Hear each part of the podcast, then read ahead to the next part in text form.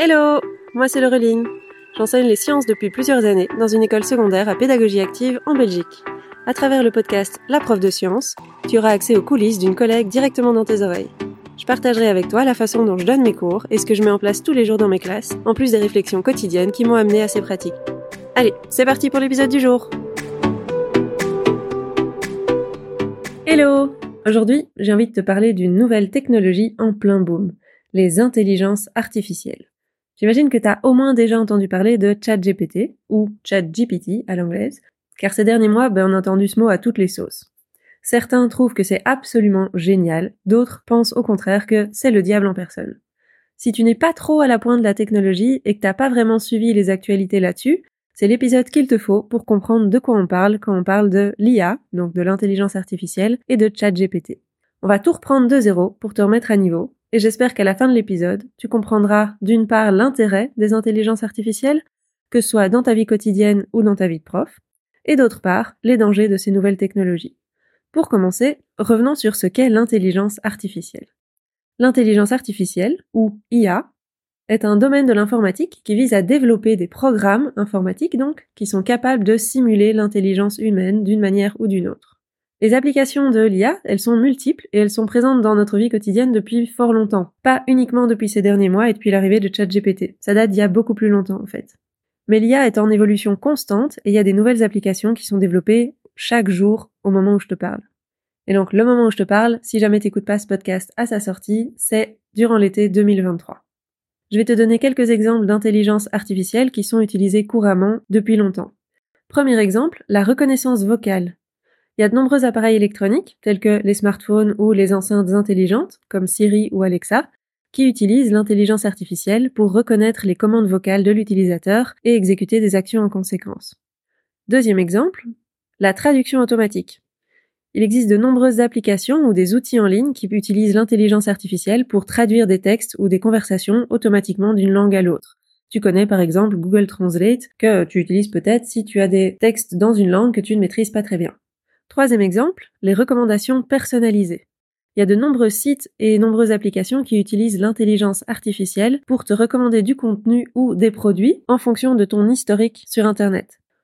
par exemple, tu te balades sur des sites pour chercher des chaussures, et puis plus tard, quand tu auras sur d'autres sites, tu vas avoir des pubs pour des chaussures qui vont apparaître. Quatrième exemple, les chatbots. Il y a de nombreux sites et de nombreuses entreprises qui utilisent les chatbots basés sur l'intelligence artificielle pour répondre à des questions assez simples et qui reviennent souvent. C'est ces petites fenêtres que tu vois apparaître souvent euh, en bas à droite, en bas à gauche dans un site internet et où tu peux poser quelques questions auxquelles une intelligence artificielle va répondre automatiquement. Donc ça, c'est tout ce qui est euh, exemple plus ancien, mais je vais te montrer un petit peu quelques applications beaucoup plus récentes et dont tout le monde parle dernièrement et qui permettent de faire des centaines de choses grâce à l'intelligence artificielle. Cette liste, n'est pas du tout exhaustive et elle évolue très très vite, mais ce sont plein de choses qu'il est possible de faire grâce à l'intelligence artificielle à l'été 2023. On peut générer du texte en langage naturel. Donc le langage naturel, c'est un langage qui simule le langage parlé euh, des êtres humains. Ça peut servir par exemple à écrire des articles que tu pourrais toi-même donner à tes élèves ou que les élèves pourraient te donner comme devoir, mais ça peut aussi t'aider pour rédiger des mails, des lettres de motivation ou n'importe quel texte que tu dois écrire. L'IA permet de générer des images à partir d'un texte.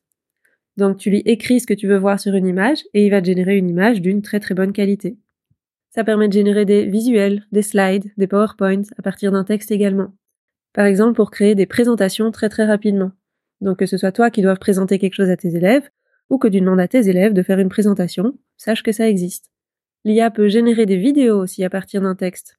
Ce qui peut être bien pratique si tu veux par exemple illustrer ton cours avec des petits exemples en vidéo. L'IA peut te donner des réponses sourcées à une question. On entend beaucoup parler de ChatGPT. Lui ne va pas donner de source, mais il existe d'autres applications qui vont te citer des sources qu'il utilise pour répondre à certaines questions. Donc ça, c'est super utile pour tout ce qui est recherche, que toi, tu dois faire des recherches ou bien que tu demandes de faire des recherches à tes élèves. Certaines applications permettent de générer le résumé de n'importe quelle œuvre existante. On peut aussi générer des questions à propos d'un sujet et les réponses qui vont avec, évidemment. Ce qui peut t'aider pour générer des idées d'exercice, d'exercices corrigés et d'évaluation aussi. Il y a des applications qui permettent de générer de la musique. Et la première fois que j'ai entendu ça, moi, c'est en écoutant le CD de AISIS, qui est une contraction entre Oasis et AI. En fait, il y a un groupe qui était un petit peu impatient de voir le groupe Oasis se reformer. Ça fait des années et ils ne se reforment pas, et peut-être qu'ils ne se reformeront jamais. Du coup, un autre groupe a décidé de générer tout un CD dans le style d'Oasis, grâce à l'intelligence artificielle, et l'intelligence artificielle a généré la voix qui ressemble très très fort au chanteur d'Oasis. Il y a des applications qui permettent d'optimiser un fichier audio. Par exemple, pour faire ce podcast, bah, je l'enregistre dans des conditions d'enregistrement euh, pas très très euh, bonnes, on va dire. Il y a du bruit autour de moi et euh, normalement, toi, tu n'entends absolument pas ce bruit parce que je suis passée par une petite application qui permet en quelques minutes de nettoyer le bruit de fond parasite d'un fichier audio. Il y a des applications qui permettent de résumer et d'interagir avec n'importe quel document, que ce soit des documents PDF, des vidéos ou des audios. Donc par exemple, si tu reçois un, gros dossier que tu n'as pas du tout envie de lire ou un article qui t'intéresse qu'à moitié, tu peux lui donner, il va te le résumer, tu vas pouvoir poser des petites questions dessus, et ça te fait gagner énormément de temps. Tu peux aussi demander aux IA de générer une formation sur n'importe quel sujet. Donc je voudrais me former sur la physique quantique, ah bah tu peux t'auto-générer une formation en physique quantique. Tu peux aussi demander de te recommander des œuvres qui soient similaires à une autre œuvre. Par exemple, je suis totalement fan de Harry Potter, mais j'ai jamais trouvé une autre série de livres qui soit aussi, euh, aussi bien, de mon point de vue en tout cas. Je peux demander à une application de me recommander d'autres livres dans le même style que les livres de Harry Potter. On peut transformer une image en une animation 3D grâce à l'IA. On peut évidemment demander aux intelligences artificielles d'écrire en différents langages de programmation. On peut leur demander de créer des voix, qu'elles soient de gens réels comme pour le chanteur d'Oasis ou imaginaires. On peut demander de transformer une prise de notes en un texte suivi, ce qui peut être super pratique si euh, tu suis une formation ou tu es à une réunion, tu prends quelques notes et puis tu veux transformer ces notes en un joli texte. Et puis dans le cadre euh, un peu plus vie quotidienne, on peut aussi demander d'imaginer une recette de cuisine en utilisant uniquement les ingrédients qui nous restent dans notre frigo, ou encore de préparer un programme personnalisé de remise en forme. Voilà, ça c'est tous des petits exemples qui sont tout à fait possibles de faire maintenant par des IA qui sont totalement gratuites. Mais dernièrement, c'est surtout de ChatGPT dont on a beaucoup entendu parler. Donc la suite de l'épisode va surtout être consacrée à ChatGPT. Donc ChatGPT, c'est une application de l'intelligence artificielle qui permet de faire une chose, générer du texte en langage naturel, c'est-à-dire rédiger du texte comme si c'était un humain qui l'écrivait. Ce qui est totalement dingue avec ChatGPT, c'est que seulement cinq jours après sa sortie, il avait déjà dépassé le million d'utilisateurs à travers le monde. Et en fait, il n'y a jamais aucun outil technologique qui n'a été adopté aussi rapidement. Pour te donner une petite idée, il a fallu plusieurs années pour que Facebook, Twitter, WhatsApp ou Instagram arrivent aux millions d'utilisateurs. Et ça, ChatGPT l'a fait en 5 jours. ChatGPT, c'est une application qui fonctionne sous forme de conversation. On pose une question ou on fait une demande à laquelle l'intelligence artificielle répond du mieux qu'elle peut. Mais comment elle fait exactement pour nous répondre du mieux qu'elle peut? Comment ça fonctionne une intelligence artificielle qui génère du texte? ChatGPT, c'est en fait un LLM. LLM, c'est pour Large Language Model, donc en français, un modèle de langage large. C'est un modèle d'intelligence artificielle qui est conçu pour comprendre et générer du texte de manière contextuelle. Il fonctionne en utilisant une architecture de réseau de neurones profond qui est appelée GPT, d'où ChatGPT. Et le GPT, ça veut dire Generative Pre-trained Transformer. Et ce réseau de neurones profonds, il a été développé par la firme OpenAI ou OpenAI, dont on entend évidemment aussi beaucoup parler.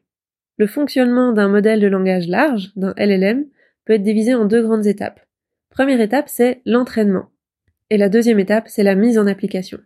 Donc pour commencer, on va entraîner le modèle de langage large, le LLM, sur de grandes quantités de textes qui proviennent d'Internet. Et lui, il va essayer de prédire le mot suivant dans une séquence de mots donnés.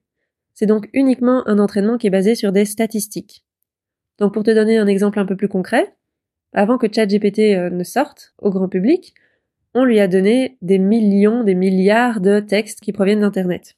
Tout ce qui est sur Internet est majoritairement en anglais, donc c'est pour ça que ChatGPT est beaucoup plus efficace en anglais que dans les autres langues. Et donc ce qu'il a fait, ben, il a passé des millions d'heures à analyser ces textes pour voir quand il prend une série de mots, quelles sont les probabilités pour que le mot suivant soit tel mot ou tel autre mot. Par exemple, s'il trouve la suite de mots il était une, il va regarder quels sont les mots les plus probables qui peuvent arriver après ces premiers mots. Et donc il y a probablement, je sais pas, 99% de chances que ce soit fois, le mot d'après pour il était une fois. Et donc chaque fois qu'il va rencontrer ces premiers mots, il était une, il sait que le mot le plus probable là derrière, c'est fois. Donc lui, il va compléter le texte en écrivant il était une fois. C'est un peu simplifié, mais c'est ça l'idée qu'il y a derrière ChatGPT.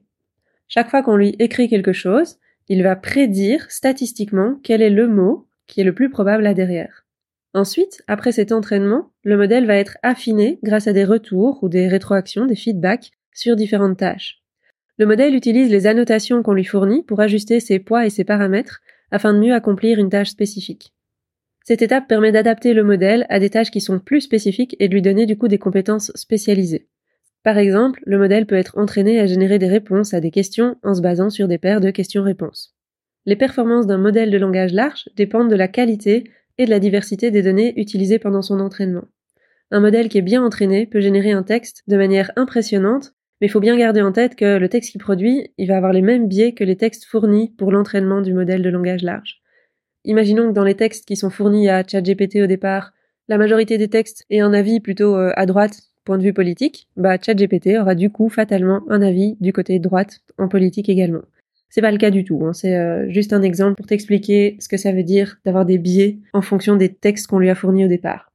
Alors faut bien comprendre aussi que le terme intelligence artificielle, il est en réalité assez mal choisi et plutôt trompeur, puisque ChatGPT, il est tout sauf intelligent. C'est simplement une application qui a été programmée pour déterminer le mot le plus probable pour suivre une suite de mots donnés. ChatGPT n'a donc aucune notion de compréhension de ce qu'il écrit ou d'intelligence. Il ne comprend pas du tout ce qu'il écrit, il peut donc aussi bien écrire des choses vraies que des choses totalement inventées. Et si t'as déjà expérimenté un petit peu avec ChatGPT, tu sais qu'il peut te raconter euh, totalement du bullshit autant que des choses totalement vraies. C'est donc en comprenant ça qu'on peut vraiment réaliser ce que ChatGPT peut faire et ce qu'il ne peut pas faire, et quelles sont ses limitations. C'est donc vraiment super important de comprendre qu'il faut jamais croire ce que ChatGPT écrit. De mon côté, j'utilise souvent ChatGPT, mais principalement pour me donner des idées ou pour rédiger plus rapidement du texte qui doit pas être euh, très travaillé. Je l'ai déjà utilisé pour rédiger du texte ou des exercices à destination de mes élèves, mais uniquement sur des sujets que je maîtrise parfaitement afin de vraiment pouvoir vérifier tout ce qu'il écrit. Et il y a des fautes qui se lisent partout, et c'est bien normal vu son fonctionnement. Mais donc je peux que t'encourager à vraiment toujours, toujours, toujours vérifier scrupuleusement tout ce que ChatGPT te raconte et de ne jamais croire aveuglément ce qu'il écrit. Et encore plus si tu réutilises ce texte avec tes élèves. Pour finir, je vais te donner quelques conseils pour tirer le meilleur de ChatGPT. ChatGPT, il fait en fait très très bien ce qu'on lui demande. Et s'il donne pas les résultats qu'on souhaite, bah c'est que notre demande, elle n'est pas correctement formulée ou qu'on comprend pas bien son fonctionnement. Voilà donc quelques lignes de conduite pour essayer d'obtenir le meilleur résultat possible en utilisant ChatGPT. Premier conseil. Crée une conversation différente pour chaque utilisation. Donc quand tu commences à utiliser ChatGPT, tu arrives sur une nouvelle conversation et tu vas commencer à lui parler, à lui écrire des choses. Chaque fois que tu lui écris quelque chose, il s'en souvient. Il va se souvenir de toute la conversation qu'il y a avant. Alors pas vraiment toute la conversation, mais une bonne partie de ce qui précède. Et donc tu vas petit à petit l'entraîner à répondre d'une certaine manière. Mais si tu veux tout à coup lui faire faire autre chose, tu vas un petit peu casser tout ce que tu as fait avant, et donc il vaut mieux recommencer une nouvelle conversation, et donc tu repars avec euh, ChatGPT de zéro, et tu vas de nouveau lui expliquer comment répondre d'une nouvelle manière à une nouvelle demande. Deuxième conseil, commence par un prompt le plus détaillé possible. Alors un prompt, j'ai pas encore utilisé ce mot-là, mais c'est le mot qu'on utilise pour dire ce qu'on va écrire à ChatGPT. C'est important d'être vraiment le plus détaillé possible pour donner un contexte à ChatGPT, car pour lui, tout ce qui n'est pas explicitement dit ne va pas être compris, ne va pas être deviné. Imagine que tu es face à un élève et que tu dois lui demander de, faire une tâche particulière. Mais si tu lui expliques pas très précisément ce qu'il doit faire, avec des consignes très claires, détaillées, voire des exemples, il ne saura pas fournir le travail que tu attends de lui. C'est exactement le même principe avec ChatGPT. Troisième conseil, ne te contente pas de la première tentative de réponse de ChatGPT mais continue à échanger avec lui, avance dans la conversation pour affiner la demande petit à petit jusqu'à obtenir une réponse satisfaisante. Quatrième conseil, contextualise au maximum. Par exemple, en indiquant le niveau de langage, le domaine, le sous-domaine, les enjeux et les concepts à traiter, le format souhaité, la mise en forme, les mots-clés pertinents, bref, essaye vraiment de fournir un maximum de contexte à ChatGPT. Cinquième conseil, si possible, fournis des exemples des réponses attendues pour donner un style de référence. Ou bien, tu peux aussi demander d'écrire à la manière de. Donc par exemple, je voudrais qu'il rédige des exercices de physique. Bien, je vais d'abord lui donner trois exemples d'exercices que moi j'ai rédigés. Comme ça, il sait exactement ce que j'attends et il va me fournir d'autres exercices exactement dans le même style que les miens. Sixième conseil, mais comme pour tout nouvel outil, il faut un certain temps pour le découvrir, il faut de l'entraînement et il faut accepter d'y passer du temps pour apprendre à l'utiliser du mieux possible. Si t'as jamais utilisé ChatGPT, les premières fois que tu vas le faire, tu vas pas du tout être satisfaite de ses réponses. Et c'est normal. Il faut se dire qu'il faut y passer des heures au début pour comprendre comment ça fonctionne et pour qu'à la fin, ça nous fasse gagner du temps. Pour terminer, mais je voudrais encore insister une fois sur le fait que la qualité des réponses de ChatGPT est directement proportionnelle à la pertinence et à la précision des questions et des instructions que tu fournis à ChatGPT. C'est vraiment le truc que tu dois te souvenir de cet épisode. ChatGPT peut écrire absolument tout ce que tu veux, mais ça dépend de toi et ça dépend du prompt que tu lui donnes. Il y aurait encore tellement de choses à dire sur l'utilisation des intelligences artificielles en général et de ChatGPT en particulier, mais euh, je vais quand même m'arrêter là pour cet épisode qui est déjà un peu long. Si tu veux en savoir plus, je vais t'inviter à t'inscrire à ma newsletter si c'est pas encore fait, pour être tenu au courant de la sortie prochaine d'une formation où on va pouvoir approfondir ensemble l'utilisation des intelligences artificielles et de ChatGPT, mais spécialement en tant qu'enseignant. Tu pourras y découvrir en détail comment utiliser ChatGPT, mais aussi d'autres applications moins connues de l'intelligence artificielle, tout ça pour diminuer ta charge de travail et te simplifier ta vie de prof. Si tu es juste intéressé par cette formation à ChatGPT, tu peux aussi t'inscrire directement à la liste d'attente de cette formation, dont je mets le lien en description de cet épisode. J'espère que maintenant les intelligences artificielles et ChatGPT sont un petit peu moins euh, mystiques, magie noire et euh, c'est le monstre absolu et que tu es convaincu d'au moins tester son utilisation parce que je suis sûre que ça va vraiment te simplifier, te faciliter la vie, autant dans ton travail que dans ta vie quotidienne. Si t'as pas encore compris, moi je suis super excitée par ce genre de nouvelles technologies et je pense que c'est vraiment important que tous les profs s'y plongent, même si tu veux pas les utiliser toi-même directement. Faut vraiment que tu comprennes comment ça fonctionne et tout ce qui est possible parce que bah, les élèves, eux, ils vont passer par là, ça va être dans leur vie et ils vont être au courant de toutes les possibilités que ChatGPT et les intelligences artificielles permettent dans leur vie et dans leur travail scolaire, évidemment. Allez, je te souhaite une bonne suite de journée et on se retrouve la prochaine fois. Merci d'avoir écouté cet épisode jusqu'au bout. J'espère qu'il t'a plu. Si c'est le cas, tu peux le recommander à un ami ou laisser un avis sur ta plateforme d'écoute. Ça me ferait super plaisir. À bientôt pour le prochain épisode.